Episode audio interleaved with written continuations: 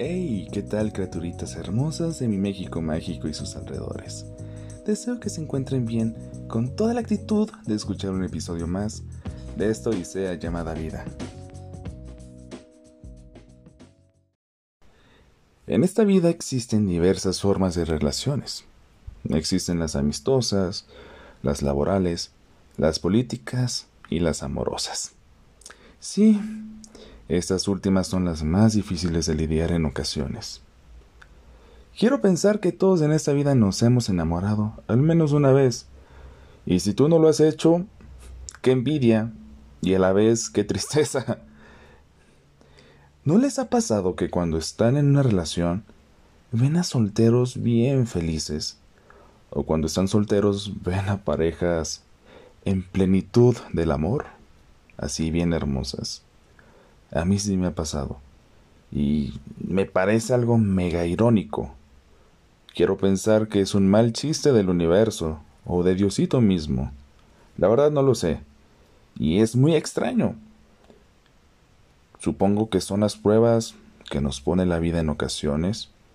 Esperemos que sí. En relación a lo anterior, muchas veces me ha tocado observar a personas que le ponen los cuernos a sus parejas y la verdad me da un chingo de coraje, me da asco, me causa frustración. No comprendo por qué chingados hacen eso, la verdad. Si tu pareja ya no te gusta, pues habla con ella y dile, ¿sabes qué? Yo quiero otras cosas, esto no está funcionando, me interesa conocer gente nueva, yo qué sé. Y terminen. Porque te ves mal como ser humano. No te ves chingón poniendo los cuernos a una persona. Te ves mal. Y estás hiriendo a tu pareja en ese momento. Simplemente es una falta de respeto. Si tú quieres andar de cuscolín o de cuscolina, pues lo mejor es que te quedes soltero y ya hagas lo que tú quieras. Ahí ya no te van a juzgar y se va a respetar lo que tú quieras hacer. También está el otro lado de la moneda. Esa gente que está soltera y, en serio, muy desesperada. A ellos solamente les voy a decir, si presionas las cosas no ocurrirá nada. Todo su tiempo como dice el viejo y conocido Fran, o la cita bíblica, o el meme, como lo quieras conocer. Los tiempos de Dios son perfectos. Así que no te desanimes, pero tampoco seas una persona intensa, por favor. No hay una definición que explique lo que es el amor. Para mí puede significar una cosa, para ti otra, y tal vez podamos coincidir en algunos criterios, pero no siempre será igual, no siempre será lo mismo. Cada persona, cada individuo tiene sus propias creencias sobre lo que es el amor o lo que es amar. Para mí el amor, la neta, no existe, es una mentira, es un motivo de José José para pedirles un aplauso. Nada, no se crean. Para mí el amor son tantas cosas y un ejemplo que les podría dar es que si yo estoy en una relación, veré por la felicidad de mi pareja, la ayudaré a crecer como persona, la apoyaré en sus proyectos y creeré en sus metas. La orientaré y la sacaré de sus errores, aunque esto me genere un conflicto con esa persona, porque ya me ha pasado. Y también buscaré la manera de que los dos maduremos. Algo curioso y a la vez muy importante que muchas parejas no tienen o simplemente han olvidado es la comunicación. Si tienen un problema, háblenlo. No asuman las cosas porque pueden que no sean. Intenten comprender la situación de la otra persona. En pocas palabras, reciprocidad. Y por favor, ¿qué son esas mamadas de andar bloqueando en redes sociales? Maduren, pero más adelante hablaremos un poquito de esto. El estar en una relación es algo lindo, pero con la experiencia que yo he tenido, sí es lindo, pero también es complicado. En especial si son dos personalidades diferentes. Aquí existirán muchos conflictos, muchos choques, y la verdad no ayudará nada que tú seas una persona un tanto fría en el momento de los problemas. Fría pero encerrada. Y que la otra persona sea explosiva y grosera. Porque de que los hay, los hay.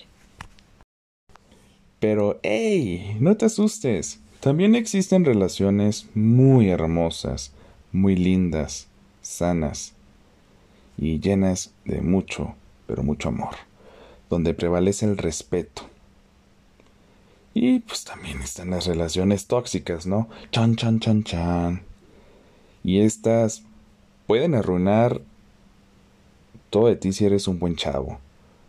Te lo digo porque lo he vivido. Aunque no lo crean, ya me pasó. Este tipo de relaciones apagan tu luz y acaban con tu ser. Te empiezas a hacer gris.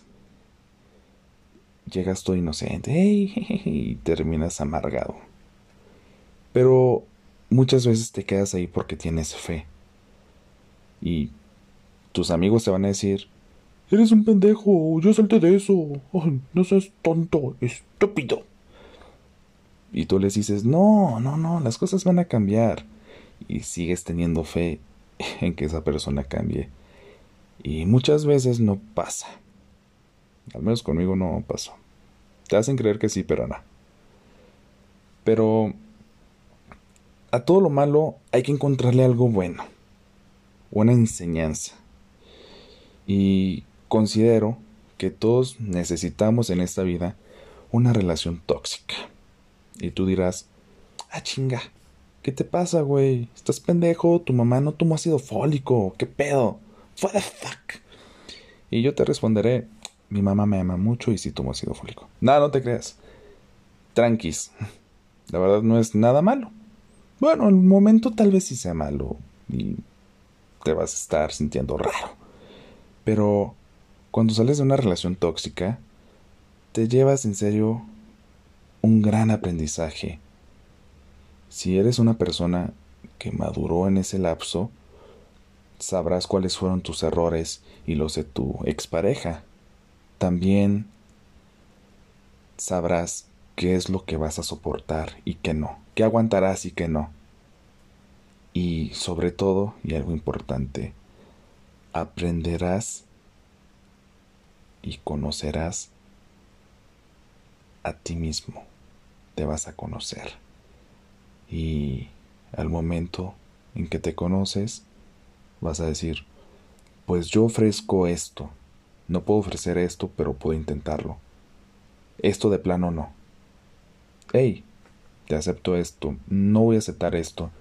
Empiezas a ubicar los foquitos rojos. En serio. Algunos consejos que te puedo dar y podrían ayudar a que tengas una buena relación. Son. Acepta a las personas por quienes son, pero trata de ayudarlas a ser mejores individuos, en especial si esa persona no te ha dicho nada ni le ha importado que tengas miles de defectos. Obviamente intenta ayudarlo, pero acéptalo tal cual es. Obviamente si no es algo malo, si ves que se droga, hey, güey, no, no te drogues. Pero bueno, hablaría de la religión, pero mm, es un tanto polémico ese asunto. También invita a esa persona a realizar cosas nuevas, salir de la zona de confort. ¿Sabes qué? Hoy no quiero ir a un café. Vayamos por un té. Oh, badum. No, no se crean, pero ya cambien la ruta. No hagan lo mismo. Oh, es que, pues ya estoy en su casa, estamos viendo una peli. No, güey. Llévala a un concierto, no sé.